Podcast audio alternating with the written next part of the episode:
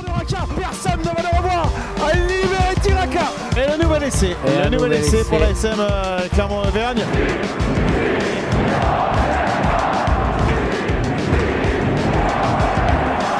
Salut et bienvenue dans l'épisode 31 de la saison 3 du podcast Ici Montferrand, le podcast qui s'intéresse à l'actualité de la SM Clermont avec une équipe de joyeux lurons réunis autour de la table. Arnaud Clergue, Jeff Nunez, Emmanuel et Caillot. Messieurs, bonjour. Salut Martial.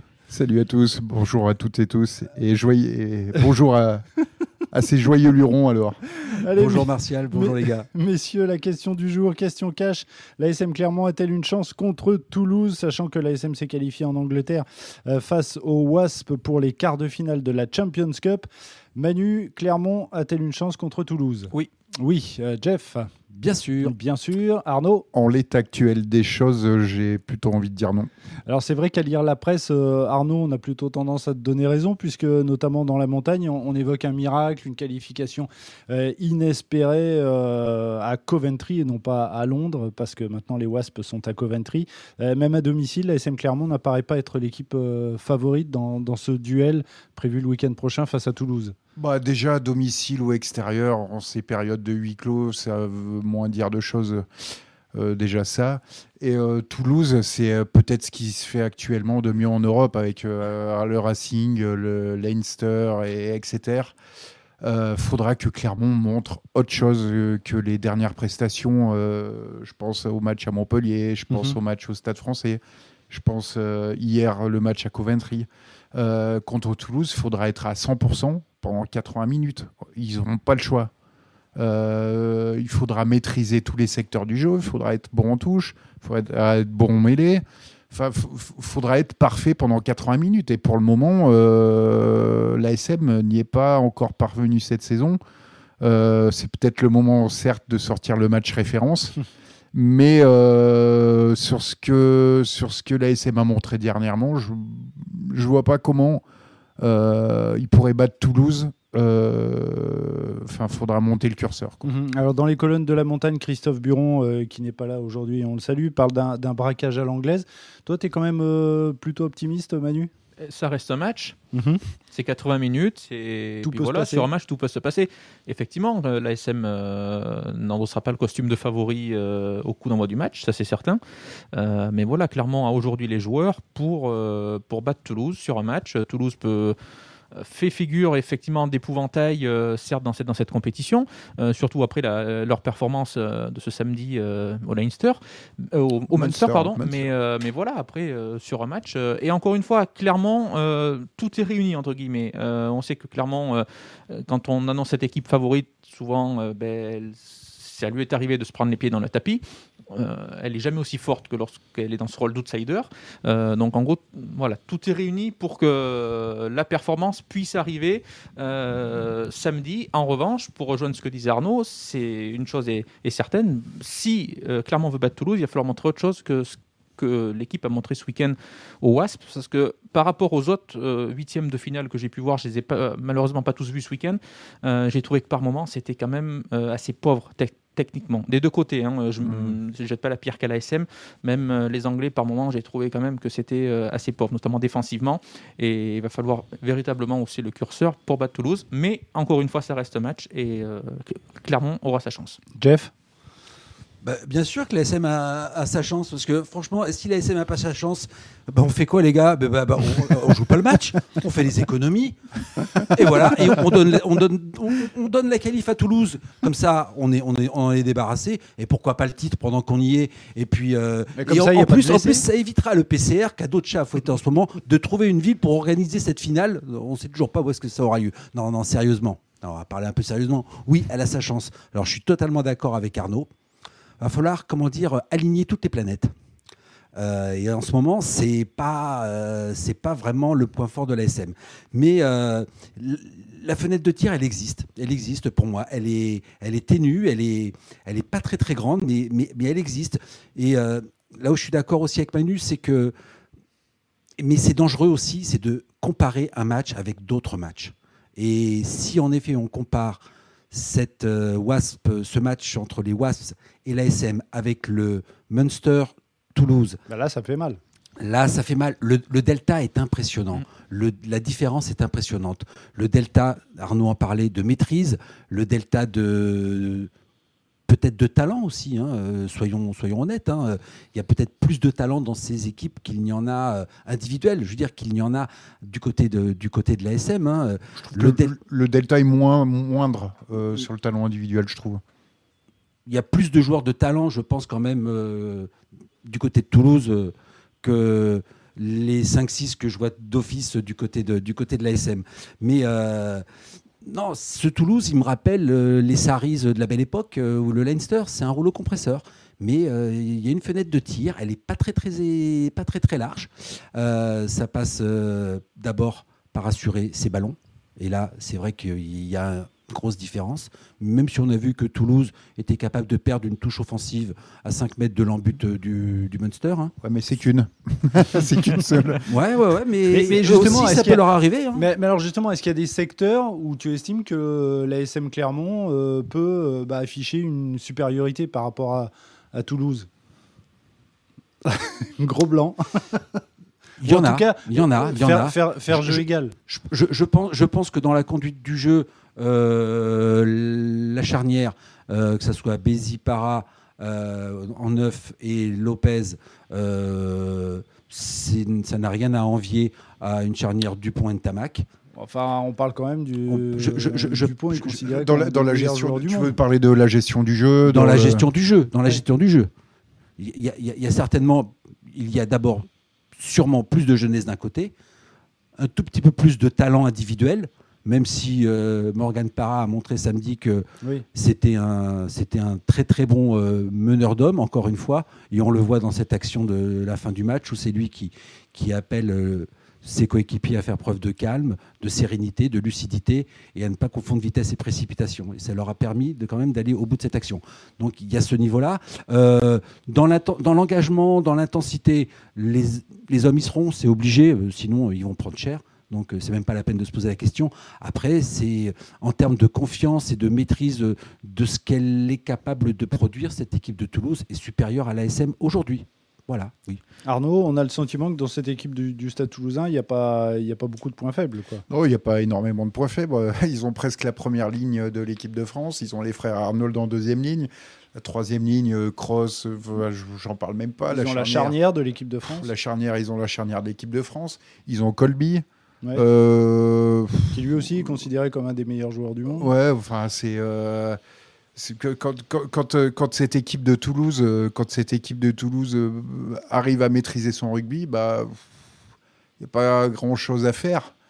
Euh, maintenant, euh, je- je vous rejoins un peu dans ce que vous dites. Il y a, il y a cette, euh, cette fameuse glorieuse incertitude du sport qui fait que peut-être Toulouse, ce jour-là, sera moins bon et l'ASM va, va peut-être, comme je disais tout à l'heure, sortir son match référence.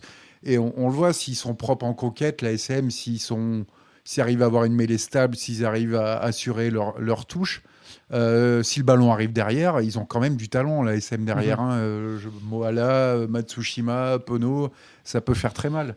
Mais euh, c'est pas, malheureusement, c'est pas ce qu'ils ont montré, c'est pas ce qu'ils ont montré lors des dernières sorties. Et euh, on, l'a- on a vu Toulouse au Munster, enfin, il fa- faut, faut aller gagner là-bas. Oui, ils en ont mis 40. Faut- hein. faut- ils ont mis 40 points au Mm. Munster et c'est c'est pas rien. Et, et mm, aujourd'hui, au- aujourd'hui, si, si, si on compare les deux équipes, Toulouse est supérieur. On Mhm. peut pas, on peut pas nier le contraire. Ma- Manu, on peut, on peut s'attendre quand même à une, une partie euh, débridée. C'est les deux meilleures équipes du top 14 qui vont donc s'affronter en quart de finale de Champions Cup.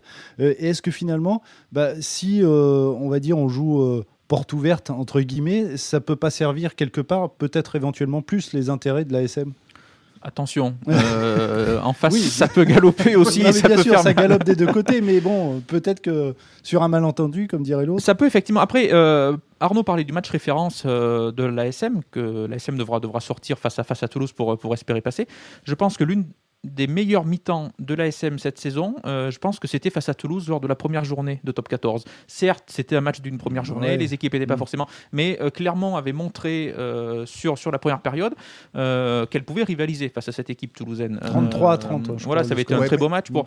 Alors, Après, c'est le premier match de la c'est saison. le premier match. Je, je- je suis d'accord, mais ça montre, voilà, euh, ça peut, euh, ça porte, certaines certitudes, qui restent encore une fois, j'en suis tout à fait conscient, ce sera notre contexte, notre...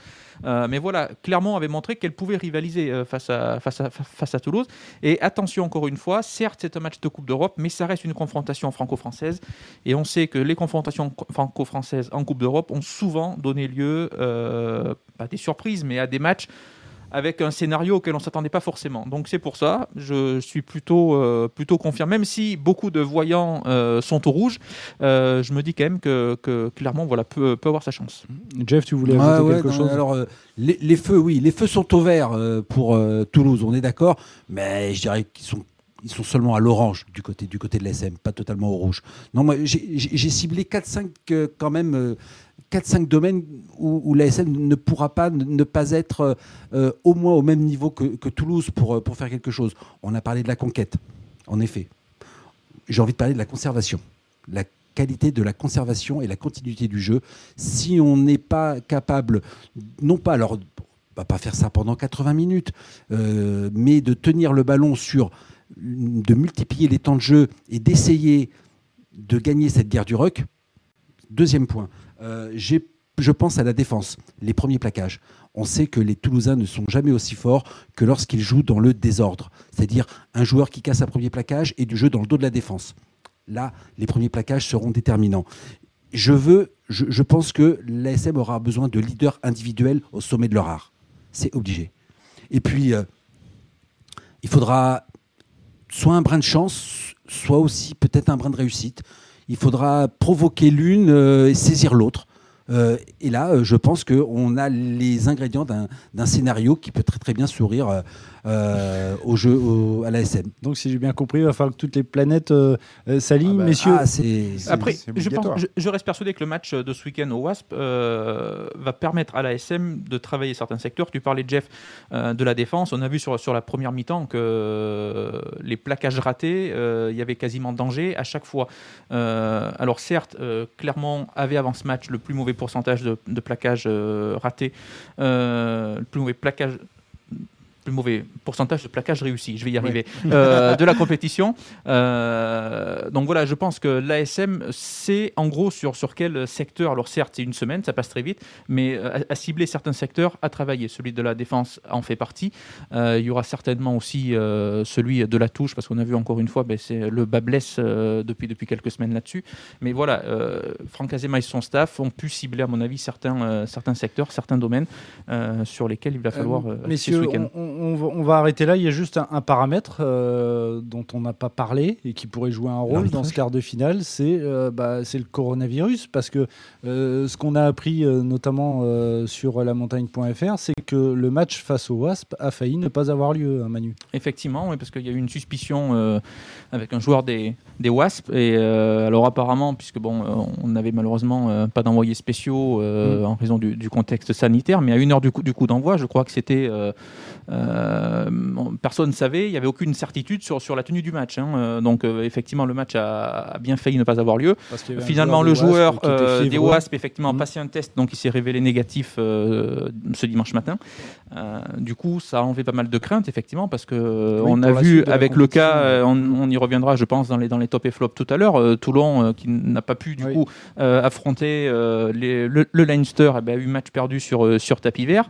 Donc effectivement, c'est vrai que s'il y avait eu un cas positif du côté des, WASP, il y aurait eu pas mal d'inquiétudes du côté de l'ASM cette semaine en se disant pourvu euh, qu'on ne soit pas touché, pourvu qu'on n'ait pas de cas positif, parce que mhm. sinon ça aurait pu effectivement entraîner une défaite sur, sur tapis vert. Ce qui est euh, le pire des, scénarios, et on y reviendra, mais je, mhm. regrette quand même euh, qu'on en arrive à de telles extrémités. Messieurs, on va clore le, débat et on va enchaîner pour bah, les tops et les flops. Hein. Il y aura bientôt le, quiz, mais on va s'attaquer au, top et, au, top et au flop.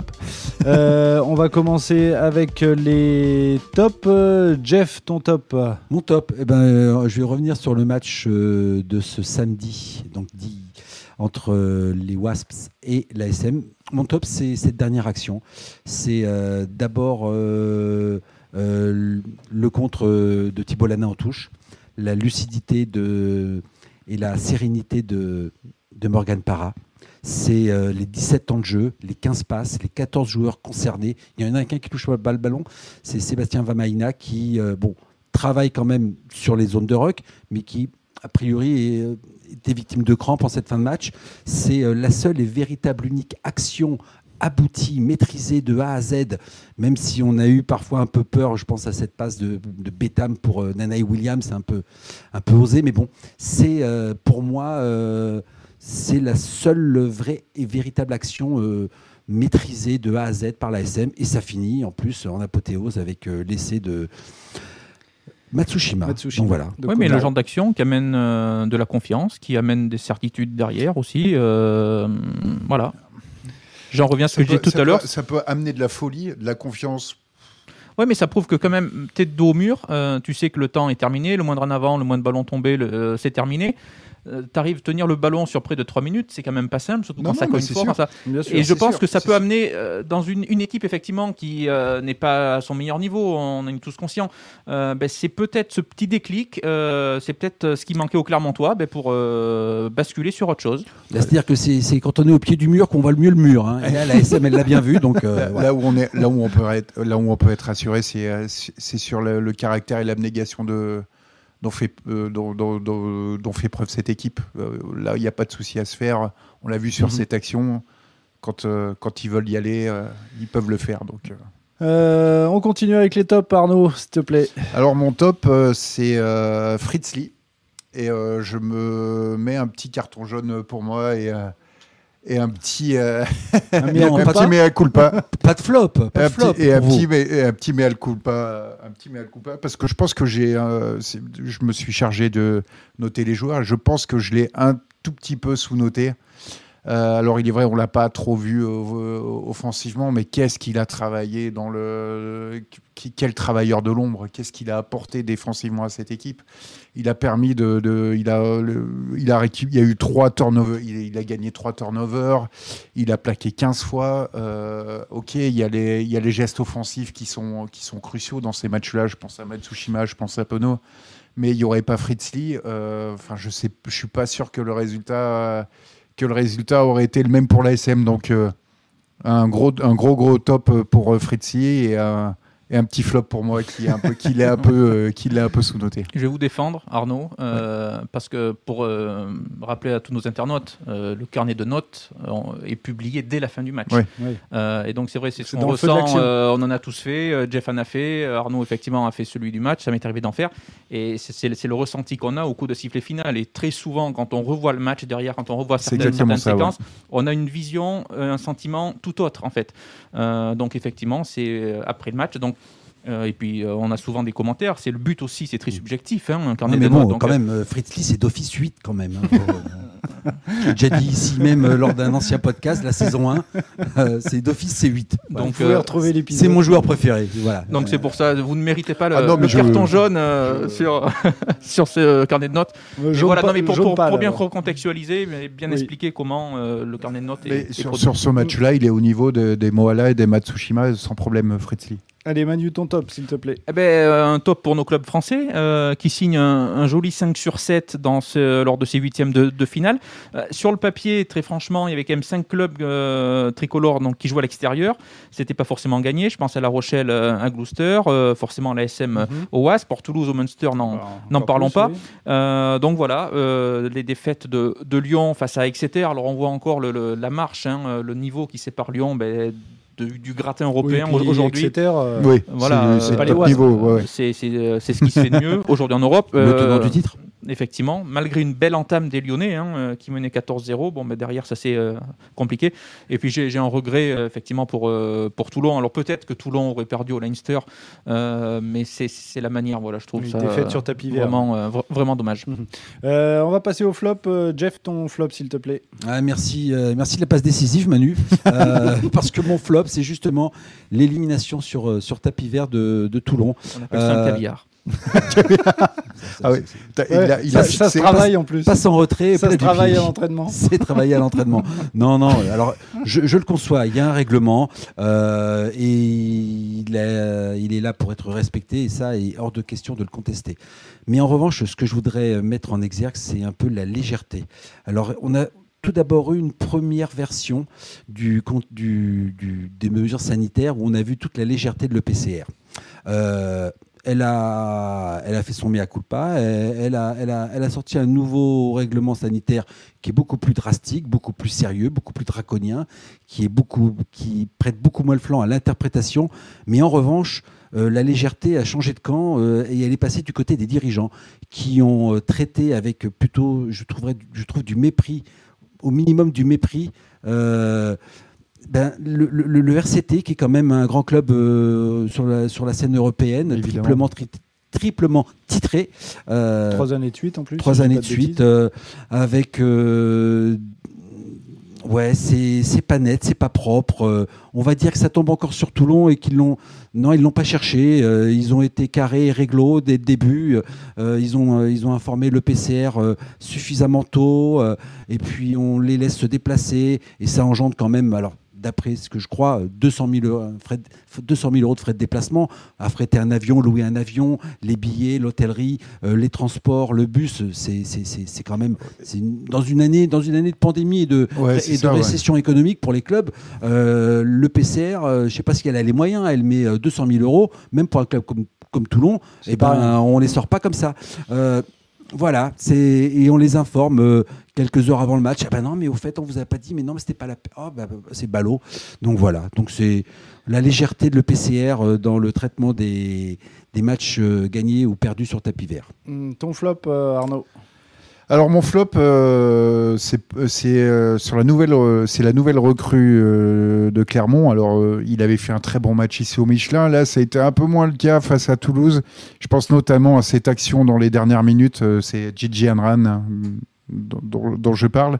Il y a ce cadrage des bords de Lebel alors évidemment, le geste est incroyable et de, tonicité, de vélocité sur les mhm. appuis, mais euh, il a été rendu possible parce que Gigi Ran a été un peu passif sur cette action, un peu trop sur ses appuis, un peu trop planté dans la pelouse et euh, son attitude défensive est mauvaise puisque le bel était à quelques, quelques mètres, voire quelques centimètres de la touche. Il avait juste, il avait juste à, bloquer un peu le, à bloquer un peu son couloir. Et malheureusement, il ne l'a pas fait. Il a été un peu passif et euh, cet essai toulousain a conduit la défaite du Munster. Donc, euh, petit flop pour lui, mais euh, je, pense qu'il peut, il peut quand même mieux faire. On l'avait vu ici, il avait fait un très bon match au Michelin. Dernier flop, celui de Manu. Alors moi, ce sera le, manque de, visibilité du, championnat espoir. Euh, ce week-end, on a euh, commenté avec Arnaud la, victoire des, espoirs euh, de l'ASM. c'est très compliqué d'y voir clair dans, ce championnat en raison, encore une fois, du, contexte sanitaire et, on le déplore tous. mais je prends l'exemple, par exemple, du Stade Aurillacois qui est, qui est dernier pour l'instant de la, de la poule 1. Et les Cantaliens ont encore 4 matchs en retard. beaucoup de matchs reportés. Et tout simplement, on va finir par se poser la question quand est-ce que ces matchs vont se jouer? Et mhm. vont-ils se jouer surtout? Euh, parce qu'il reste encore euh, quatre journées euh, à disputer dans ce championnat sur la phase régulière. La dernière journée est prévue le, 16 mai, alors derrière, bien sûr, avec demi-finale, finale.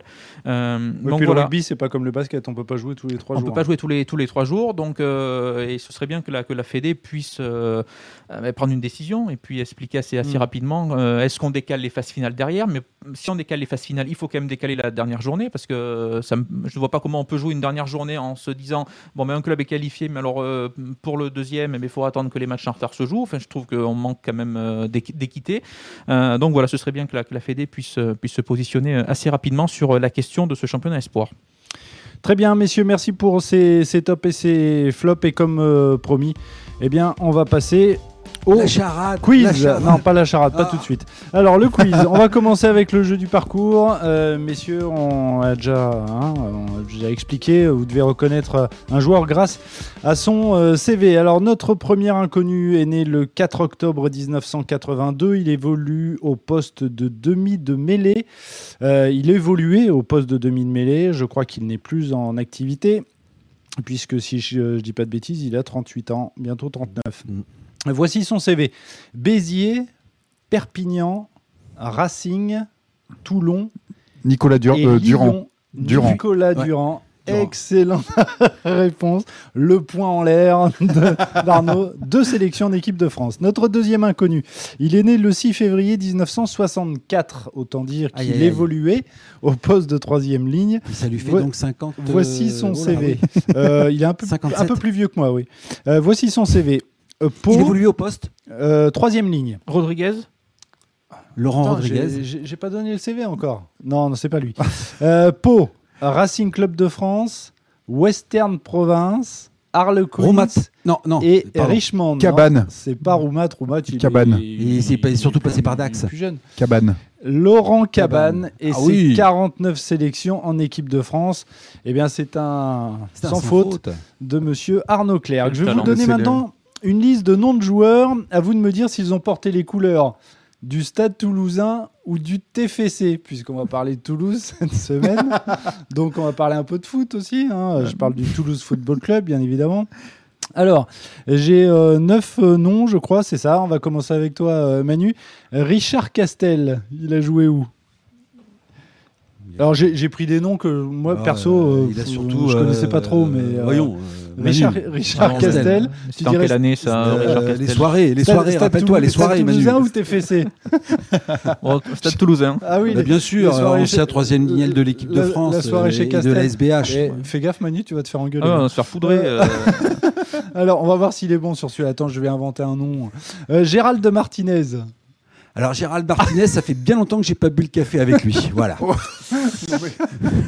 ben non, mais Alors- il était au Nat Café il y a quelques temps Euh, encore. Alors, Stade Toulousain Ben, bien sûr, TFC? Stade Toulousain, ancien demi-mêlée, Racing Club de France, Stade il, Toulousain. est, il est, Celui-là, con- mais il est voilà. condescendant, Jeff, On- là. On, dirait Michel Drucker. Qu'est-ce qu'il nous regarde Euh, Arnaud, euh, Nicolas Dieuze. euh, T'es fessé. TFC, TFC, tout bien à sûr. fait. Euh, Manu, Franck Belot. Euh, Stade. Toulousain. Le Stade Toulousain, joueur des années 90. Deuxième Fa- ligne, non Euh, Jeff Fabien Audard. Stade Fabien Audard, Toulousain gardien de but du TFC. TFC. Oui, TFC. François Claire. Euh, euh, les deux. Non, je déconne. C'est c'est- non, non, le deuxième prénom de Vincent, en fait. Oui, T- TFC, tout à fait. Euh, il en reste trois. Stéphane Lièvre, TFC ou Stade Toulousain TFC. Manu, TFC. Euh, François Borde. Ah, alors celui-là, François Ah ben, Bord. eh, franchement, j'ai été le chercher loin, celui-là. Ah oui, Jeff. eh ben, je dirais euh, Stade Toulousain, Eh des ben, années bonne- 40. Euh, Non, des années 20. Alors, tu vois, j'étais encore plus loin. Je, je savais que c'était un ancien genre de- Je me doutais que c'était une ancienne génération, mais. euh, Allez, ouais. on va terminer avec Jean-Marie Cadieux, euh, Arnaud, Euh, alors là, Stade Toulousain ou TFC. Fais gaffe, euh, Jeff, il te regarde bizarrement. Il, euh, il a la Stade réponse. Toulousain. Stade Toulousain, deuxième ligne, c'est ça, deuxième ligne du Stade Toulousain. Messieurs, euh, bravo. Allez, comme promis, on finit la charade parce qu'en plus on est à la bourre. Euh, mon premier, mon premier est la moitié d'un demi. Mon deuxième peut être mauvaise. Mon troisième est une lettre de l'alphabet qui Carbonneau. correspond à une bonne note, voire une très bonne note. Mon quatrième est indispensable aux golfeurs. Mon Carminati. tout est un joueur français, troisième ligne, né en 1966, passé par Béziers, Castres, Brive. Il a également joué Richard. au 13 catalan. Il est, il est fort sur Ouais. les charades. Je suis Rich- Alain Alain Carminati. Alain Carminati. Messieurs, bah, en tout cas, merci fort beaucoup. sur les charades. Merci d'avoir participé à ce, à ce podcast que vous pouvez retrouver bien évidemment euh, sur euh, lamontagne.fr et sur les plateformes de podcast, notamment Apple Podcast, Spotify et Deezer. Messieurs, merci beaucoup et à la Merci, prochaine. Martial. Ciao. Salut, Salut à à tous.